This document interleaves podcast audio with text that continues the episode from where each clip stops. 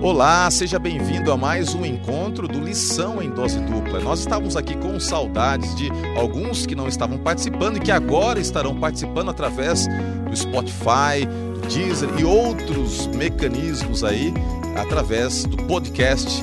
E é muito bom saber que estamos num novo trimestre voltando para o podcast. Seja bem-vindo também você que participa pelo YouTube, você que está participando também pelo Facebook. Somos uma grande família, a família do Lição em Dose Dupla. Novo trimestre, também novo cenário, mas uma coisa continua: a parceria, lição em dose dupla, porque estamos juntos, né, pastorzão? Satisfação enorme estar aqui com você, com os amigos que estão nos acompanhando, ouvindo pelo podcast, Deezer, Spotify, e que estão nos assistindo pelo YouTube e Facebook, numa nova lição, uma satisfação, viu, Pastor Roger? Sempre é muito bom estarmos juntos e que bom que nós temos a oportunidade de semanalmente, aliás, diariamente, termos esse contato com a palavra de Deus. E olha que esse trimestre a lição promete demais, como eu disse, porque o estudo do livro de Gênesis é um estudo incrível, dá toda a base teológica para compreendermos o restante das escrituras sagradas. Estamos aqui juntos e eu quero que você agora aproveite e vá compartilhando. Você que está assistindo a nossa transmissão, compartilhe pelo Facebook, você pode compartilhar, até mesmo pelo YouTube, você pode pegar o link e pelo WhatsApp aí, mandar para amigos, grupos que você tenha. Assim nós vamos ter a oportunidade de já começarmos com uma grande audiência, muitas pessoas participando. O nosso objetivo é um só, é levar a palavra de Deus. É verdade, pastor. E olha, a lição desse trimestre promete na riqueza da sua palavra. Compre a sua lição, se você não adquiriu ainda, ó, deixa eu mostrar a minha aqui. Você pode adquirir a sua lição nas lojas da Casa Publicadora e também do CEL, Serviço Educacional Lar e Saúde, mas você não vai perder se você adquirir, eu tenho certeza, porque a riqueza do livro de Gênesis, ela é tremenda, não é, pastor? Exatamente. E eu quero aqui aproveitar e dizer que você que está assistindo aí tem a oportunidade tá, de ser sorteado. Nós vamos fazer o seguinte: escreva agora mesmo, eu quero a lição, tá bom? Escreva aí, eu quero a lição no chat, tanto no YouTube quanto no Facebook. Ao término da transmissão, eu vou dar uma olhadinha em todos os nomes. Nós vamos fazer um sorteio e na semana que vem nós vamos saber quem é a pessoa que vai ganhar. Na verdade, vamos Opa. sortear umas duas ou três lições. Novidade aí, aí na sim. área. Pastor, eu quero dar um presente então da parte do evangelismo aqui também. Posso? Vai em frente. Já que você vai sortear uma lição, três lições, né, gente, de Gênesis, eu quero sortear um comentário bíblico do livro de Gênesis. O que, que você acha? Aí sim, você me humilhou agora. Ah, eu tô tá sorteando junto, lições. Você tá sorteando aí agora o comentário. É que você tem mais dinheiro, tá tudo não, certo. Tá isso, tudo certo. Nós, nós, não combinamos aqui, né, gente? Né, não, tá tudo certo. Mas olha só, a, a ideia de ter esse momento de descontração é que você entenda que a gente quer também ter a interação é, contigo, tá? Então escreva aí, eu quero a lição ou eu quero o comentário.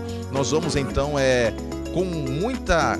É, com muito cuidado, com muita assertividade, olhando um por um dos comentários e a gente vai então encontrar ali um meio de te direcionar esse brinde que vai ser sorteado e entregue a partir da semana que vem. Viu, okay? pastor? Para alcançar assim a galera, né, todo mundo nas redes sociais, coloca assim então, ó, hashtag quero a lição ou hashtag quero comentário de Gênesis. O que você acha? Beleza, ficou bom, melhor né? ainda. melhor ainda, tá bom? Agora, lembrando o último detalhe antes de nós entrarmos no estudo, que você tem a possibilidade de ter acesso ao resumo, as principais ideias de todas as lições.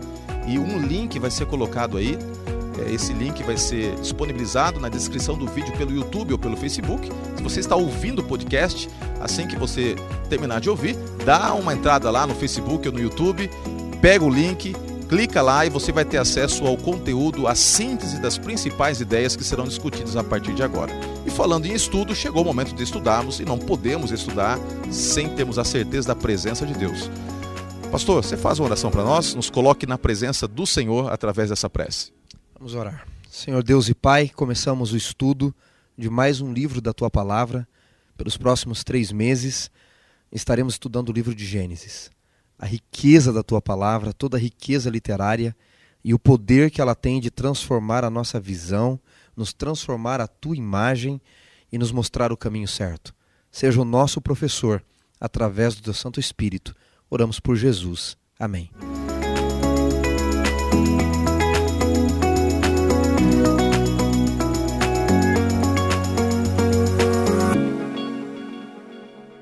Coisa boa começar o estudo com a certeza da presença de Deus. O livro de Gênesis é um livro muito rico em detalhes.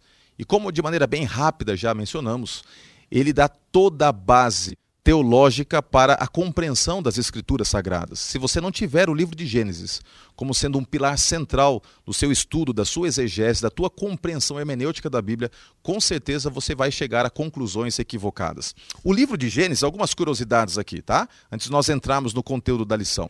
O livro de Gênesis é o livro mais bem aceito pelas vertentes religiosas do mundo. É um, um livro muito aceito no cristianismo, um livro é, aceito pelo judaísmo, inclusive pelo islamismo. Existem várias vertentes do islamismo que consideram o conteúdo do livro de Gênesis como um livro instrutivo e esclarecedor no tocante às verdades que eles acreditam. O livro de Gênesis também é um livro que nos dá a, a compreensão central da teologia bíblica. Este livro é um livro que tem ali uma construção feita através dos toledotes. As toledotes, ou as genealogias, elas têm um papel central no livro de Gênesis. Nós temos a primeira grande toledote, a primeira grande genealogia, que é a genealogia da criação. Depois, outras dez toledotes, é, sendo divididas elas, é, cinco numa parte, cinco no momento final, e entre essas toledotes há uma narrativa central, que é a história de Abraão, e através do qual viria a linhagem que abriria caminho para a vinda do Messias. Portanto, o livro de Gênesis tem no seu ponto central a promessa messiânica, ou seja, é um livro que apresenta a graça. Algumas movimentações aparecem no livro de Gênesis. Você tem a movimentação da humanidade do Éden partindo para Babilônia, ou seja, tentando se afastar de Deus e o pecado promovendo esse deslocamento. Depois de Babilônia, o povo sendo agora conduzindo pela intervenção divina até a terra prometida, um, um, gesto da graça, querendo redirecionar o povo para os caminhos que Deus sempre idealizou de prosperidade, de paz, de reconexão com os céus. O povo se afasta e vai agora numa nova movimentação para o Egito. E então, no Egito, Deus intervém de novo na história e reconduz o povo do Egito para, novamente, um caminho de volta a terra prometida. E o livro de Gênesis termina com o desejo de José, o desejo que ele tinha de que seus ossos foram, fossem reconduzidos à terra da qual ele sentia que o seu coração pertencia, a terra de Deus, a terra prometida. Esses deslocamentos nos mostram que, embora o ser humano esteja tentando se afastar de Deus, Deus está ofertando a sua graça e interferindo na história para que o homem seja reconectado com os céus. Que coisa linda que nós encontramos esta mensagem já de maneira não explícita, mas implícita na narrativa, mostrando a graça de Deus. Um outro ponto importante do livro de, de, Gênesis, e você vai ter a oportunidade de estudar ao longo de todo esse movimento que teremos nos próximos meses de aprofundamento da mensagem de Gênesis, é que é um livro que nos mostra um Deus criador, um Deus que tem a história nas suas mãos. E, pastor, é uma alegria muito grande a gente ver que esse Deus é um Deus que atua na história. Deus não é um Deus de longe, Deus é um Deus de perto, um Deus que escolhe interferir na história. A primeira frase da Bíblia, ela já apresenta a centralidade de Deus. Bereshit bara Elohim et ha-shamayim vet harites. No princípio criou Deus os céus e a terra, e a terra era sem forma e vazia. Qual a importância de estudarmos a Bíblia, seja no hebraico ou na tradução que é feita, e entendemos, através desse estudo, que a Bíblia coloca Deus como sendo o personagem principal?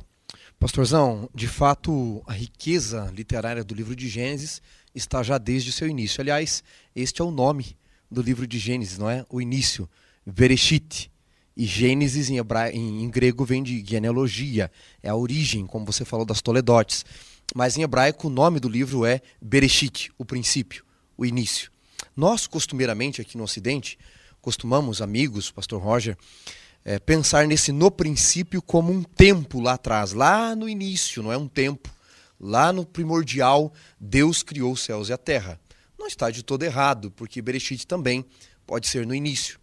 Mas quando nós nos aprofundamos um pouco mais já na riqueza da palavra, como você disse, na presença divina, na sua criação, ação criadora, desde o início, nós pegamos Bereshit como duas raízes hebraicas, Ve e Reshit. Ve é uma preposição, noná, de dá, do dá, através de, por meio de. E Reshit, pastor Roger, vem de Rosh no hebraico. Rosh é cabeça, primazia, primogênito ou primeiro. Então eu gostaria de pedir, pastor Roger, para você ler e para os nossos amigos aí nos acompanharem em casa também, um texto de Paulo em Colossenses, por favor. Nos acompanhe aí no livro de Colossenses, porque Paulo entendia muito bem de hebraico, por ser judeu, muito bem de grego também, ele falava pelo menos quatro, cinco línguas. Em Colossenses, no capítulo 1, pastor Roger, é, no versículo 15 até o versículo 18 é, Colossenses capítulo 1, versos 15 ao 18, por favor. Eu vou ler aqui então, Colossenses capítulo 1, verso 15 em diante diz assim: Esta é a imagem do Deus invisível, o primogênito de toda a criação, pois nele foram criadas todas as coisas, nos céus e sobre a terra, as visíveis e as invisíveis. Sejam tronos, sejam soberanias, quer principados, quer potestades, tudo foi criado por meio dele e para ele. Ele é antes de todas as coisas, nele tudo subsiste. Ele é a cabeça do corpo, a igreja, ele é o princípio, o primogênito entre os mortos, para em todas as coisas ter a primazia. Sensacional, pastor Roger. Sabe por quê? Quando Paulo pega essa questão de no princípio, nós estamos pensando assim, lá no princípio, num tempo primordial. Paulo diz: não, Vereshit, ou Bereshit, como nós costumamos dizer, não é só um tempo primordial. É mais do que isso. É uma pessoa. Veja, eu disse para vocês, né, pastor Roger, que B é noná através de, do, dá por meio de. E Paulo diz aqui no texto bíblico que por meio dele, através dele, todas as coisas foram feitas, o verso 16. E esse Cristo, ele diz aqui, ele é o primogênito. Lembra que enquanto que V é noná através de por meio de, Reshit de Rosh é primogênito, primazia, primeiro, cabeça. E ele diz, ele é o primogênito, ele é a primazia, ele é a cabeça do corpo da igreja. Então Paulo pega essa expressão, Bereshit diz, ele era Jesus. Este, no princípio, não é só um tempo, era uma pessoa. E esta pessoa é Jesus Cristo. Que coisa linda, incrível, né? Você anota isso no seu coração, guarda aí dentro de você. Que mensagem linda saber que todas as coisas só fazem sentido em Cristo Jesus. Ele é o princípio de tudo, porque ele é o princípio em essência. Agora tem um ponto importante para nós analisarmos. O livro de Gênesis, como eu falei, ele é estruturado em toledotes, em genealogias. As genealogias nada mais são do que uma apresentação da vida, a vida como ela vai se desenvolvendo na sua sequência, pessoas que vão gerando, e o ato de gerar já é, alude ao fato de que Deus ele é a essência da vida, aquele que coloca tudo em movimento. As genealogias, elas indicam que Deus está no controle, estabelecendo ao longo da história, no tempo, o caminho para a vinda do Messias, porque o livro de Gênesis apresenta não apenas a criação, mas infelizmente ele apresenta é, logo no seu princípio também a, o início de uma história de dor, de sofrimento, o início do pecado. Agora tem um ponto interessante. Esse Deus que estabelece a criação, o Deus que estabelece as toledotes, as genealogias, é o Deus que se apresenta como sendo o criador de todas as coisas. E nós encontramos dois relatos da criação. Nós encontramos o relato de Gênesis 1 e também o relato de Gênesis 2. Existem alguns críticos da Bíblia que dizem que aí está a maior evidência da incoerência da, da impossibilidade de uma unidade escriturística na Bíblia, porque a Bíblia já começa de maneira incoerente, alguns dizem, porque olhando de maneira superficial, o relato de Gênesis 1 está em contraposição ou em oposição ao relato de Gênesis 2. Acontece que existe aqui uma propos propositalidade disso aqui. Primeiro, em Gênesis 1 é apresentado o Deus Todo-Poderoso como sendo Elohim, um Deus distante, um Deus soberano. Há uma alusão implícita na palavra numa pluralidade existencial. Pai, Filho e Espírito Santo, tanto é que poderia ser traduzida como deuses, e nós não fazemos isso, porque isso seria talvez uma brecha para darmos aí é, indicações de que queríamos no, no, politeísmo, que não é verdade. Só que esse Deus, que é um Deus triuno, um Deus que usa o verbo no plural, façamos, é um Deus que se apresenta como um ser distante, um Deus que fala e as coisas acontecem. Disse Deus, Deus diz e as coisas vão surgindo. Deus diz e pelo poder da sua palavra as coisas acontecem. Agora, quando você vai para o capítulo 2, ali a palavra para Deus não é é Elohim, a palavra lá é Yahweh. E aí nós entendemos que no capítulo 2, a, a, criação é feita de uma forma diferente na sua estrutura ali descrita. Deus, ele coloca a mão no barro. Deus, ele cria o homem do pó da terra. A descrição é ampliada. Se no capítulo 1, a partir do verso 26, Deus diz: façamos o homem, né? façamos o homem, e então a, a redundância né? Aqui de um Deus fazendo novamente aponta para o fato que se no capítulo 1 Deus determina por esta ordem, façamos o homem, no capítulo 2, Deus não apenas ele determina dizer que quer fazer, mas ele coloca a mão na massa e ele faz através de um gesto criador, demonstrando intimidade. E aqui nós temos tanto a imanência quanto a transcendência. A transcendência, Deus está acima de tudo e todos. Imanência, Deus está tão perto que ele quer tocar, ele quer estar junto com a humanidade. E esta, essa dualidade de um Deus que é grande e ao mesmo tempo está perto, é algo que impressiona, pastor. Impressiona e porque é uma necessidade humana, pastor Roger. Nós temos a necessidade do imanente e do transcendente. Quer fazer uma experiência? Pega um ser humano que ainda está como uma página em branco, uma criança. Pode ser um mês, dois meses, não importa. Um bebezinho, recém-nascido. E você vai ver a necessidade do imanente e do transcendente na humanidade ali. Porque a criança tem essas duas necessidades de alguém que seja maior, portanto transcendente, ok? Que tem que ser o pai e a mãe, que possa lhe proteger, cuidar, limpar, mas ao mesmo tempo imanente. Pega uma criança e coloca ela num quarto escuro, apaga as luzes, fecha a porta, ela vai chorar. Por quê? Porque ela tem a necessidade da proteção. E aí você diz, bom, já que ela tem necessidade de alguém maior, pega um urso enorme, pastor Roger, e coloca lá com os olhos brilhando. A criança vai ficar com medo do urso enorme, vai chorar. Você diz, ah, é que ela tem a necessidade do imanente. Pega o irmãozinho de dois anos e coloca junto. Os dois vão chorar. Só um ser humano, ou dois, poderíamos assim dizer, mas eu acredito que na mãe se resume melhor ainda isso. É ao mesmo tempo tão íntimo, por carregar nove meses em seu útero, e ao mesmo tempo maior. Então, quando a mãe toma em seus braços, se for um outro adulto estranho, ela vai continuar chorando. Mas se é a mãe, que é ao mesmo tempo imanente, próximo, e ao mesmo tempo transcendente, maior, ela encontra então a criança conforto. Deus sabia que nós, seres humanos, precisávamos da sua descrição como poderoso, criador de tudo, que pode tudo, mas ao mesmo tempo próximo. E é por isso que nós somos descritos ali como criados à sua imagem.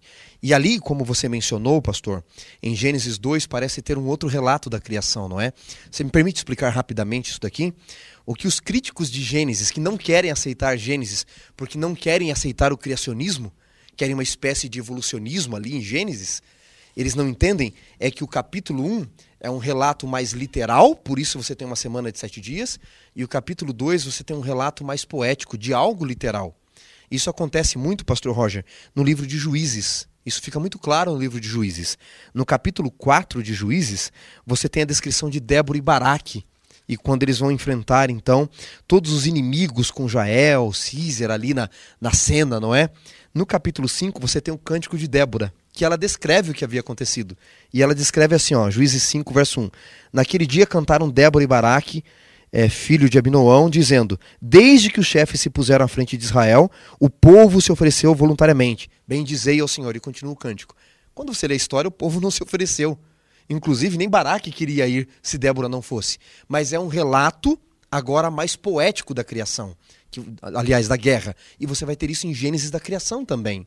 Então, no capítulo 2, você tem algumas diferenças do capítulo 1, um, é o mesmo relato, mas agora de uma forma mais poética. E aqui no capítulo 2 aparece Yahweh pela primeira vez se apresentando ao povo. Por quê? Essa expressão do tetragrama hebraico vai mostrar que ele é, é nele e é aquele em quem a vida subsiste.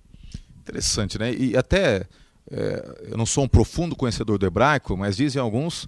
Os dois, pastor. É, Meu negócio é, é, grego, viu, gente? Me perdoe. Agora, dizem especialistas que quando você estuda a palavra, né? Homem, né? Ali, e mulher, ish e ishá, é, essa palavra ela se completa dando uma a, a, a estrutura né, da, do, próprio, do próprio termo que designa Deus. O ish e o shá, ao estarem juntos, eles vão é, apontar para a essência de um Deus criador. Agora tem um ponto interessante para a gente aqui já fecharmos esse, essa parte do estudo e caminharmos para a próxima parte. Né?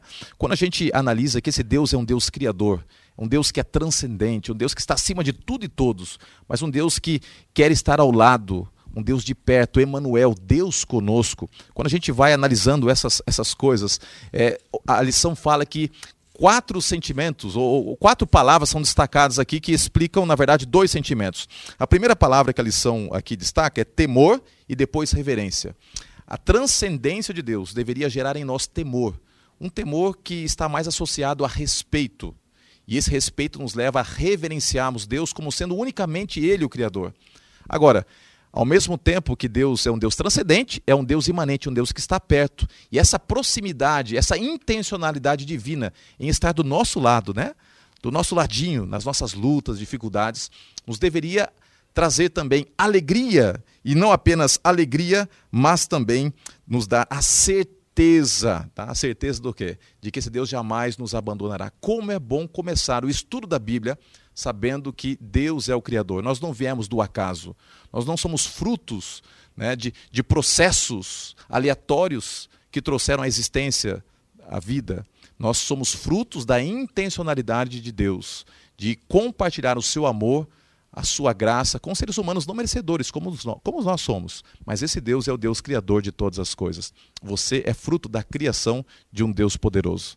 Isso é impressionante e é muito importante termos na nossa mente. Agora, quando a gente vai falar especificamente sobre a criação, pastor, no livro de Gênesis, nós temos aqui uh, algumas coisas interessantes. Deus ele vai criando e ele vai se posicionando sobre a criação. Você pode ler para nós, pastor, Gênesis capítulo 1, verso 4, verso 10.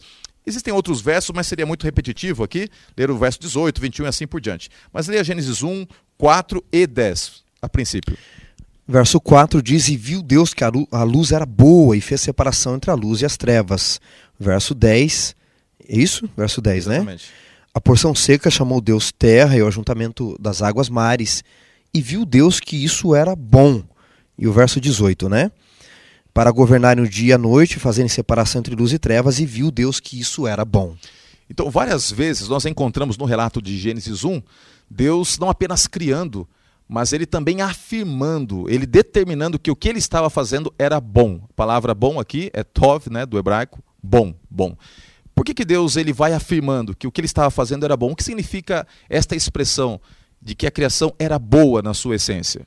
Você sabe que essa é uma palavra muito presente no Oriente ainda hoje, lá em Israel. É, o pessoal sabe aí que nos assiste que eu costumo ir para Israel quando o dinheiro permite, né? Porque ser pobre é uma arte, né, pastor? Então o dinheiro a gente vai juntando um pouquinho.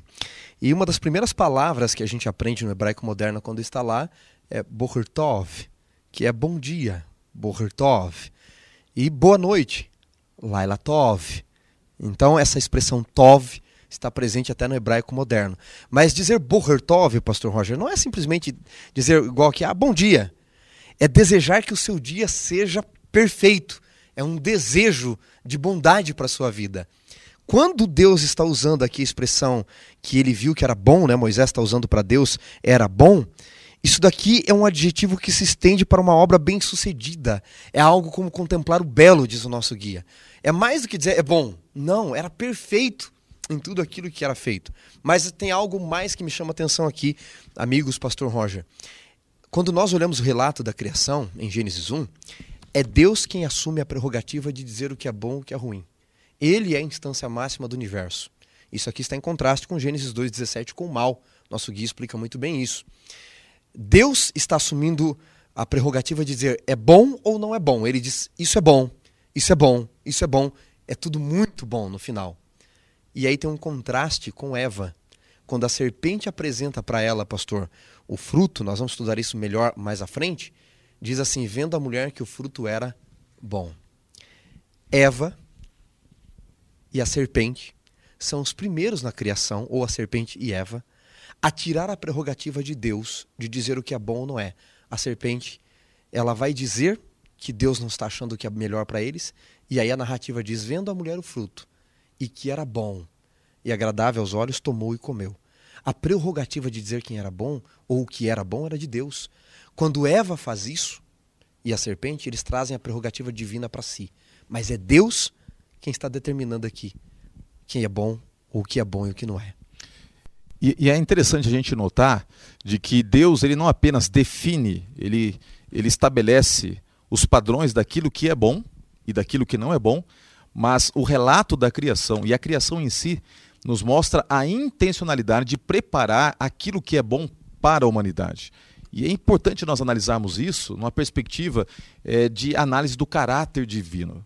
Deus, ele não é o Deus apregoado pela cultura grega da antiguidade, um Deus punitivo, vingativo, que era assim ensinado dentro da estrutura do, do, do panteão de gregos que havia ali, é, de, de, deuses dentro da Grécia antiga, em que cada, cada deus ele tinha uma perspectiva diferente, precisava ser agradado, os deuses eram vingativos. Esse não é o nosso Deus. O nosso Deus é um Deus que cria o que é bom, que estabelece o que é bom, mas que deseja apenas aquilo que é bom para suas criaturas tudo que há de mal, tudo que há de ruim é uma consequência direta do pecado. Alguns dias atrás eu estava conversando com uma irmã muito querida, uma pessoa sincera, que estava passando por uma crise espiritual e dizia o seguinte: Eu vejo tanto mal ao meu redor e isso tem machucado o meu coração e tem feito com que, de certa forma, eu esteja um pouco desapontada, decepcionada com Deus. Então, conversando com ela e sabendo que ela é uma pessoa sincera, tentei mostrar que tudo que existe de mal, tudo aquilo que aponta para a injustiça, não vem de Deus. Algo contrário àquilo que foi estabelecido por Deus na criação. Se você deseja entender qual era o ideal divino e quais são os planos de Deus futuros para a humanidade, leia Gênesis 1. Leia Gênesis 2. Deus quer estabelecer o bom e quer que nós desfrutamos dessa realidade boa por toda a eternidade. Isso é muito importante, pastor, porque muitas pessoas de fato inclusive os críticos da Bíblia, querem jogar a maldade, a desigualdade, a injustiça desse mundo sobre Deus. E dizem: se Deus é bom e poderoso, por que não livra seus filhos de um câncer, de um assassinato, de um estupro, das desigualdades? Em outras palavras, se Deus é bom, por que pessoas inocentes parecem estar sofrendo? Para a gente entender esse grande conflito, nós temos que começar lendo Gênesis, como você bem mencionou. Deus só quer coisas boas. Jeremias 29, 11 diz isso. O pensamento que eu tenho para vocês é de coisas boas, de paz e não de mal. Então, aqui eu queria me valer nesse momento das frases de Ellen White, de uma frase de Ellen White no Grande Conflito, página 493, quando ela diz assim: O mal é o intruso, para o qual razão alguma se pode dar. Se pudéssemos explicá-lo completamente, deixaria de ser mal. No entanto, diz ela, muito se pode entender da sua origem e disposição para que se faça amplamente manifesto o caráter de Deus em todo o seu trato com o mal. Ou seja, estudar Gênesis nos ajuda a entender o caráter de Deus no grande conflito. E esse é um ponto central, né? E não apenas entender esse caráter, mas a realidade, né? Em que nós estamos inseridos nos leva a crer que algo está errado acontecendo nesse processo.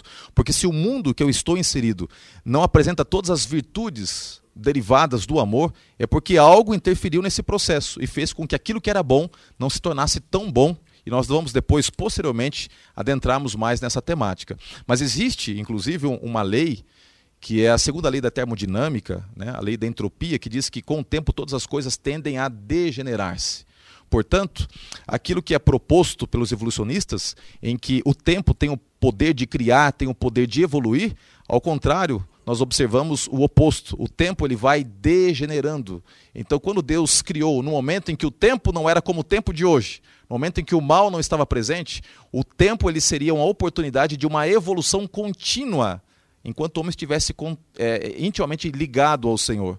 Contudo, agora nós não podemos ver e nem entender que o tempo cria. Pelo contrário, o tempo ele vai degenerando. Talvez essa lei seja uma consequência direta do pecado. Portanto, eu termino as minhas considerações sobre a criação dizendo que aquilo que a Bíblia apresenta da criação como sendo algo boa, de um Deus bom, que intencionalmente deseja relacionar-se, isso tudo foi obliterado por uma situação chamada pecado, e nós iremos depois entender o porquê que o pecado desfigurou a imagem de Deus na criação. Agora, dentro da, da sequência da criação, Deus deixou a cereja do bolo para o final. Deus ele vai criando de uma maneira progressiva elementos essenciais para que a vida fosse possível aqui na Terra, e Deus cria a obra-prima da criação, o homem e a mulher. E quando Deus cria o Ish e o Ishá, o homem e a mulher, Deus então agora ele celebra a criação através de uma instituição, o sábado. Vamos falar um pouquinho sobre sábado, pastor. Gênesis 2, verso 2 e 3. Leia para nós, pastor, já que estamos falando sobre Gênesis. Diz o versículo 2 de Gênesis 2: E havendo Deus terminado no dia sétimo sua obra que fizera, descansou nesse dia de toda a sua obra que tinha feito, e abençoou o dia sétimo, santificou, porque nele descansou de toda a obra que como Criador fizera. Pastor Vantos, existe algo de interessante, né? Quando você olha para a palavra hebraico, Shabbat, existe algo interessante implícito nessa palavra que nos ajuda a entender o porquê que Deus instituiu o sábado como sendo um memorial no tempo. A palavra Shabbat vem de Shavat no hebraico, que é terminar, concluir, parar. Okay? E Shabbat, que é descanso, é, literalmente descanso, ela tem uma tradução interessante no proto-hebraico, porque o hebraico que nós conhecemos bíblico, ele tem um hebraico anterior ainda, que é o proto-hebraico, o hebraico sinaítico, e, e, essa palavra, ela só tem consoantes no hebraico, isso é importante destacar para quem não conhece a cultura bíblica, né, pastor? É, os judeus, os hebreus, originalmente, eles não escreviam com vogais, só com consoantes. Pode parecer estranho para alguns, mas eu queria lembrar que na internet a gente faz a mesma coisa. Você a gente coloca um VC, né? É, também a gente coloca um TBM, né? E abraço, assim por diante. Para quem não conhece o português, olha aquilo ali diz o que é isso, né? Ou está estudando. Para quem também não conhece o hebraico original, fica meio difícil, mas era só com consoantes. E nós temos então três consoantes na palavra Shabbat, que é o S, o B e o T, literalmente o Shin, o vet e o tav, ok? E nesse proto-hebraico, queridos, é, a palavra shin, na sua origem, eu não posso mostrar a imagem aqui para vocês, infelizmente, mas ela parecia um dente afiado, pastor. Inclusive lembra até no hebraico que nós conhecemos também, que significa é, afiado ou pressa, algo que você faz com pressa, muito afiado. A, a bet, ou beit, significa é, tenda ou casa. Até nós sabemos que casa é Beit, casa do pão, Beit Lehem. Por isso, Belém, Beit Lehem, é casa do pão. O Jesus nasceu lá, né? o pão nasceu na casa do pão. E Tav significava uma marca, um sinal. Então, o que, que os hebreus dizem até hoje? Que na origem da palavra, o sábado significava literalmente um sinal para apressar-se em voltar para o lar. Olha que coisa fantástica.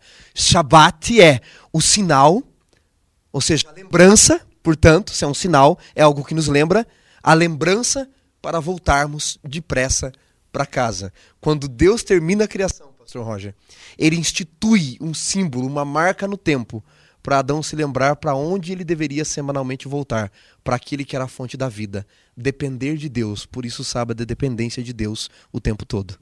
E é interessante a gente analisar esse fato de que o sábado ele nos, nos associa à própria obra de Deus. Deus criou e Deus depois descansou. Ele não descansou porque estivesse é, de fato cansado.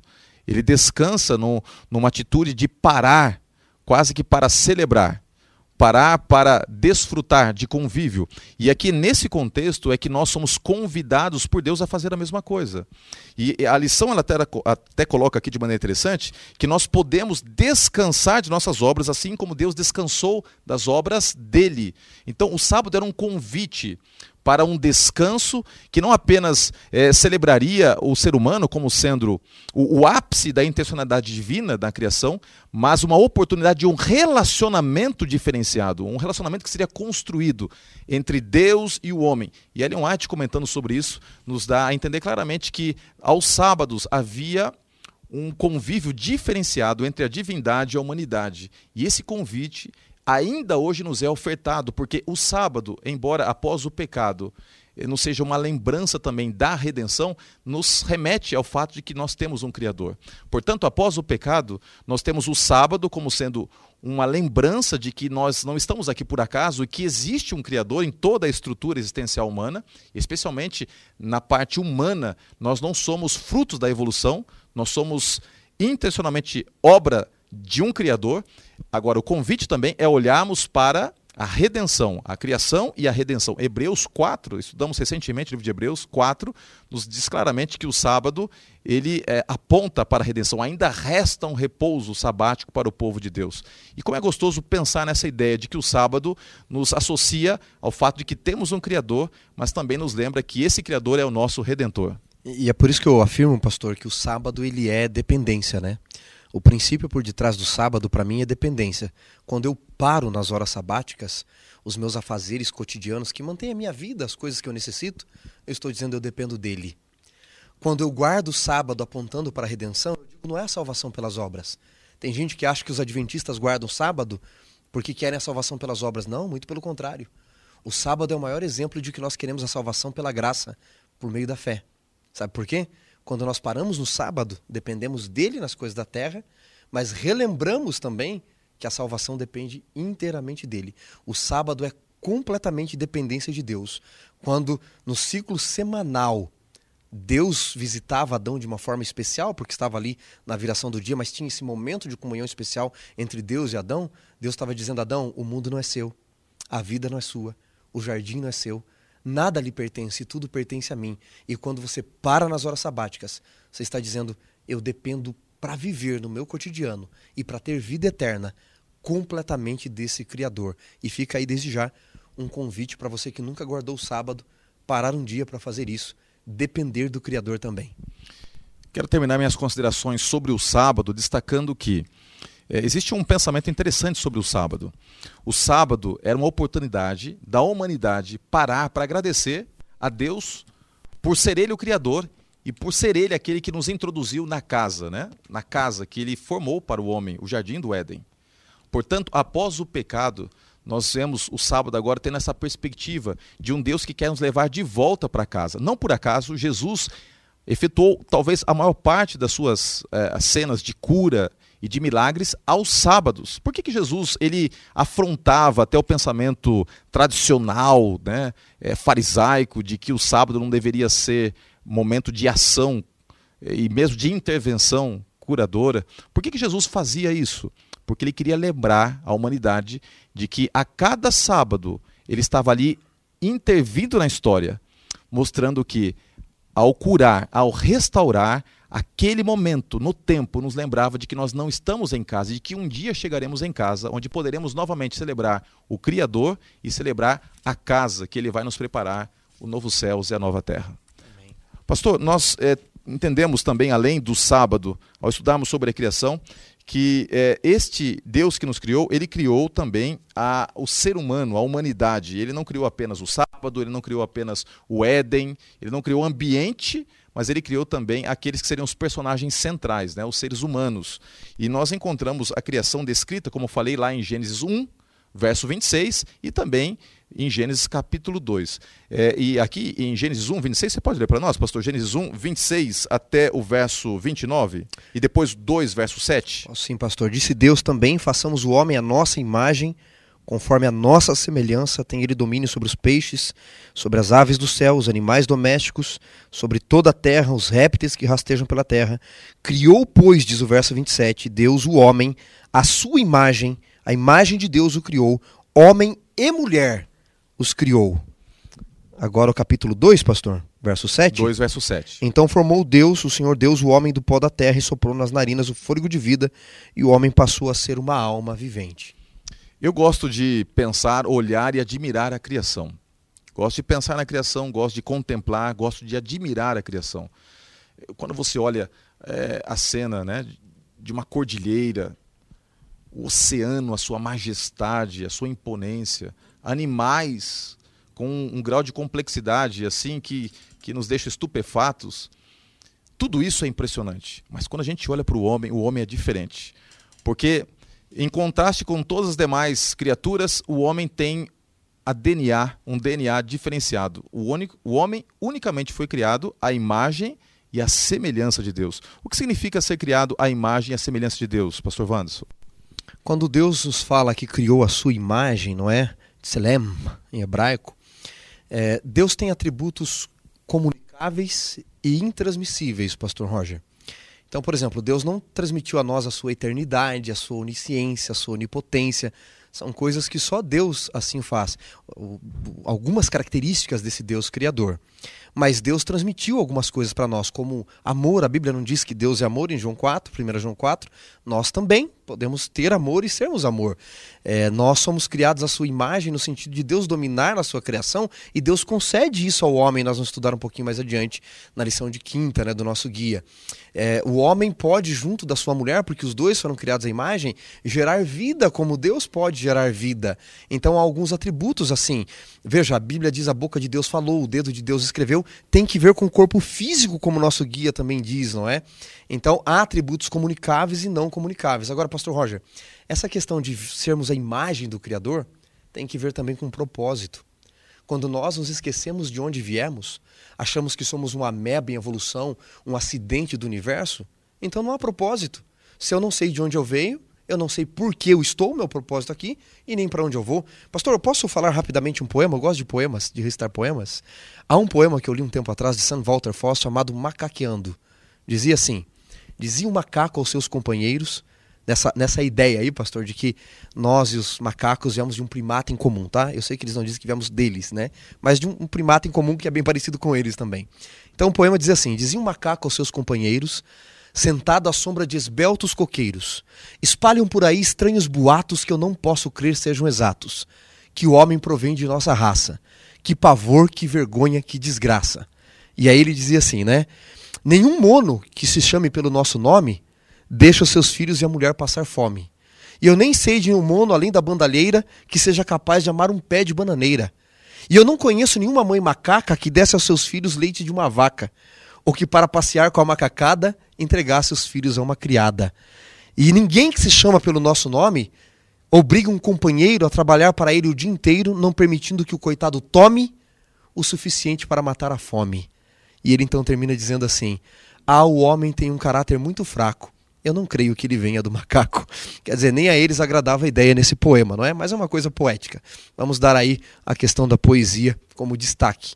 O fato é que eu e você, todos nós, viemos das mãos de um Deus todo-poderoso.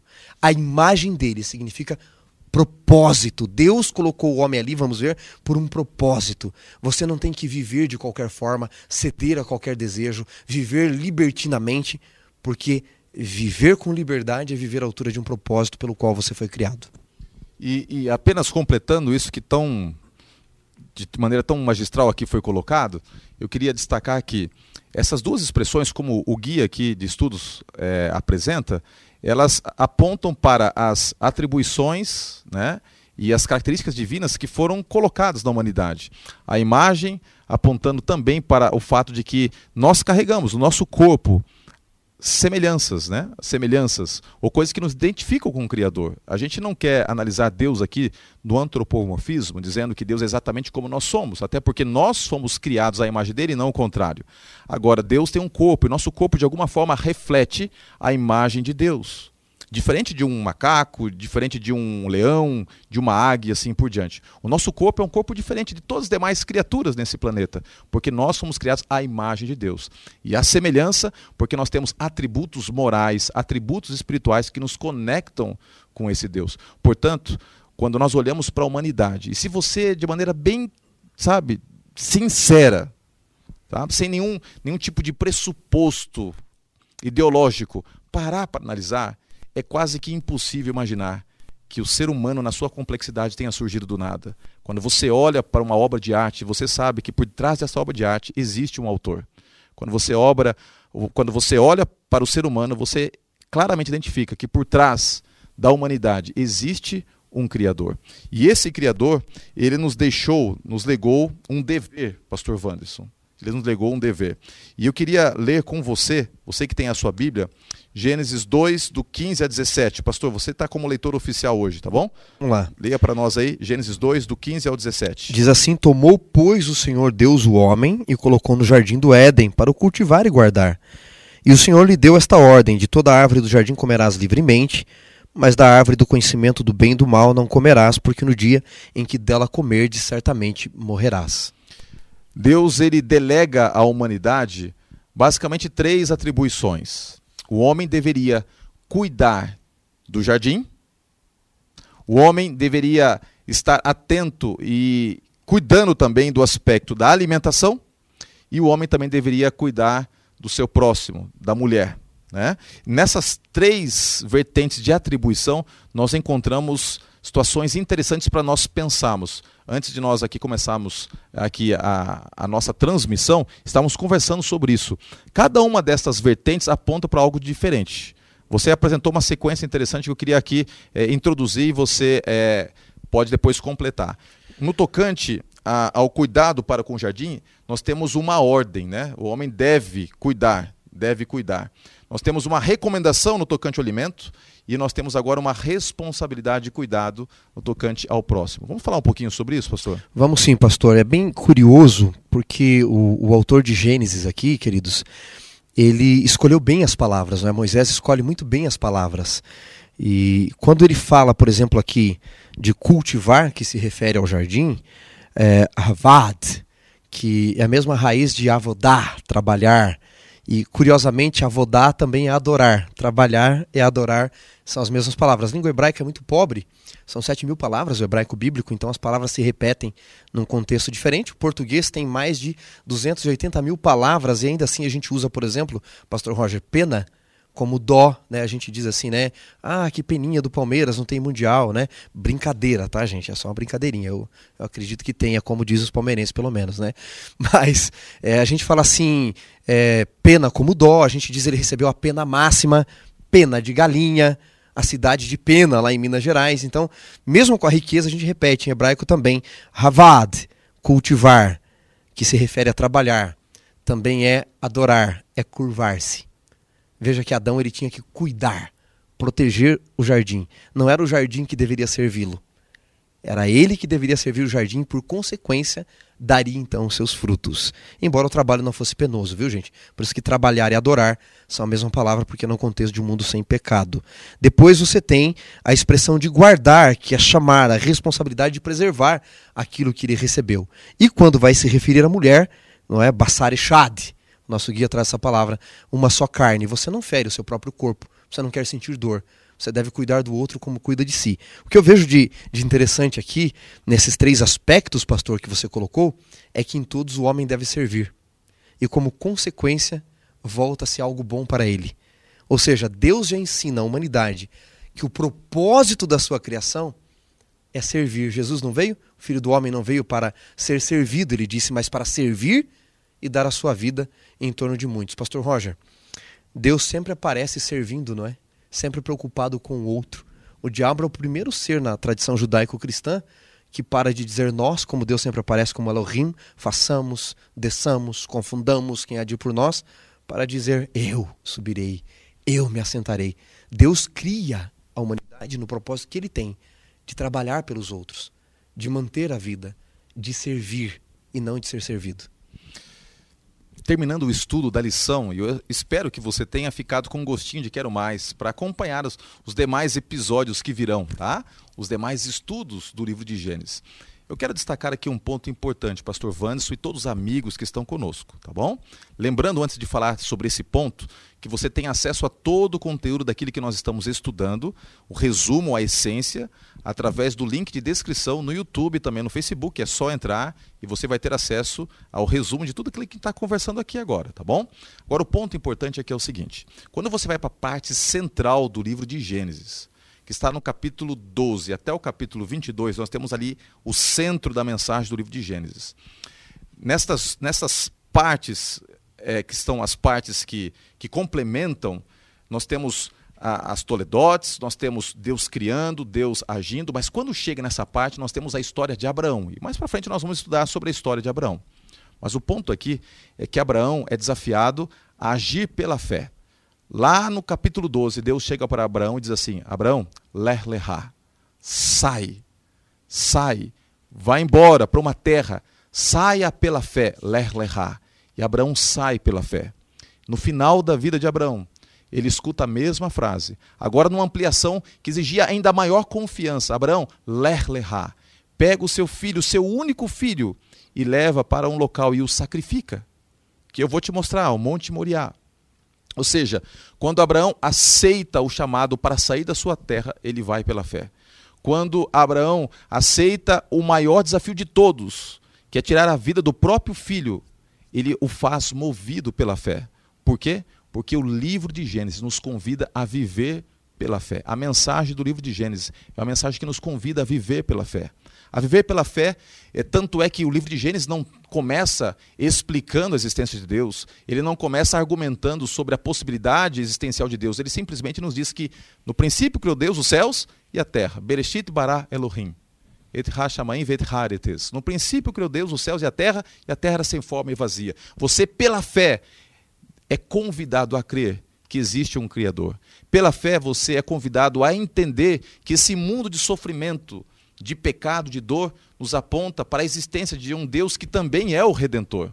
Esse mundo em que nós estamos inseridos é um Deus que nos é um mundo que nos convida a olhar para o plano desse Deus, que é nos levar de volta para casa. Portanto, ao estudarmos sobre esse Deus, que é o criador de todas as coisas, quero desafiar você a permitir que Deus implante no seu coração ainda mais fé.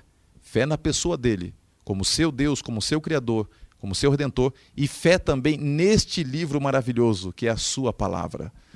Quanto mais você estudar o livro de Gênesis, mais condições você terá de compreender a Bíblia e mais confiança você terá nesse Deus criador dos céus e da terra. Vamos conversar com Deus, feche os seus olhos, vamos falar com Ele.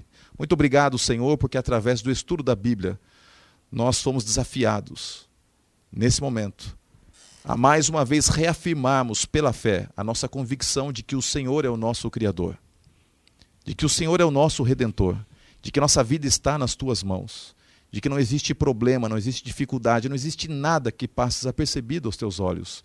O Senhor é o Deus de perto, não é um Deus de longe. E é por isso que nós podemos agora segurar nas tuas mãos através dessa prece e pedir a tua bênção, pedir o teu cuidado, pedir a tua intervenção e pedir que o Senhor nos ampare em todos os momentos, até o dia em que nós finalmente não mais precisaremos da fé, porque poderemos ver a sua face. Esteja com cada pessoa que está participando do lição em dose dupla e que através da vida destes que estão se dispondo a conhecer mais da tua palavra, o mundo possa entender que o Senhor é real. Louvamos o teu nome, em nome de Cristo Jesus oramos. Amém, Senhor.